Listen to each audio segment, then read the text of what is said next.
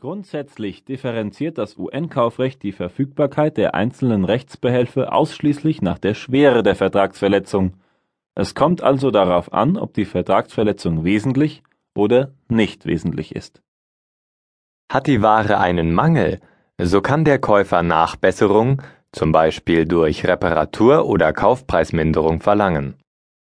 Stellt der Mangel eine wesentliche Vertragsverletzung dar, so kann der Käufer statt dieser Rechtsbehelfe auch Ersatzlieferungen verlangen oder aber den Vertrag aufheben. Der Käufer muss Ware, die nicht wesentlich von der vertraglich vereinbarten Beschaffenheit abweicht, annehmen und bezahlen. Selbstverständlich kann er wegen des Mangels Kaufpreisminderung und Schadensersatz geltend machen.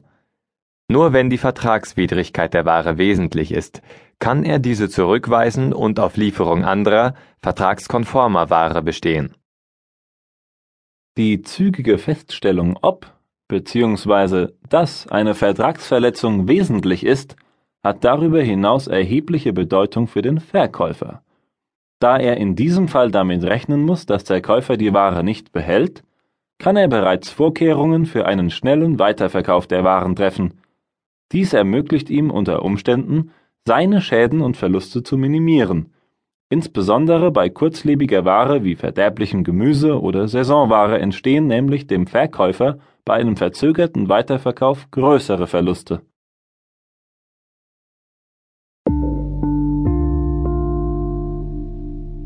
Wesentlichkeit einer Vertragsverletzung Grundsätze Nach dem Wortlaut des UN-Kaufrechts ist eine Vertragsverletzung wesentlich, wenn dem Käufer aufgrund der Vertragsverletzung des Verkäufers im Wesentlichen entgeht, was er nach dem Vertrag hätte erwarten dürfen.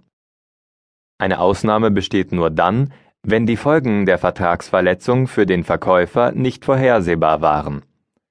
Für die Wesentlichkeit der Vertragsverletzung ist also zu fragen, ob die sich für den Käufer aus dem Vertrag berechtigterweise ergebenden und für den Verkäufer erkennbaren Erwartungen durch die Vertragsverletzung nahezu vollständig enttäuscht wurden.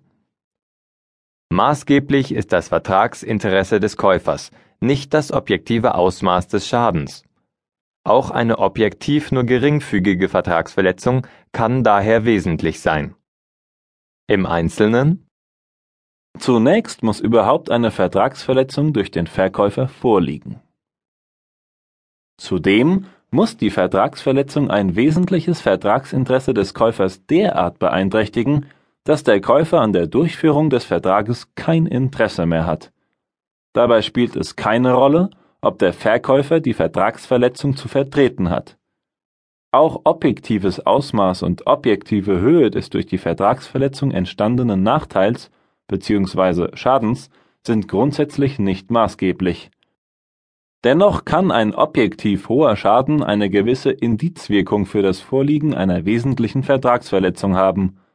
Umgekehrt stellt auch die Verletzung einer besonders bedeutsamen Vertragspflicht regelmäßig keine wesentliche Vertragsverletzung dar, wenn sie folgenlos bleibt oder nur unbedeutende Folgen hat.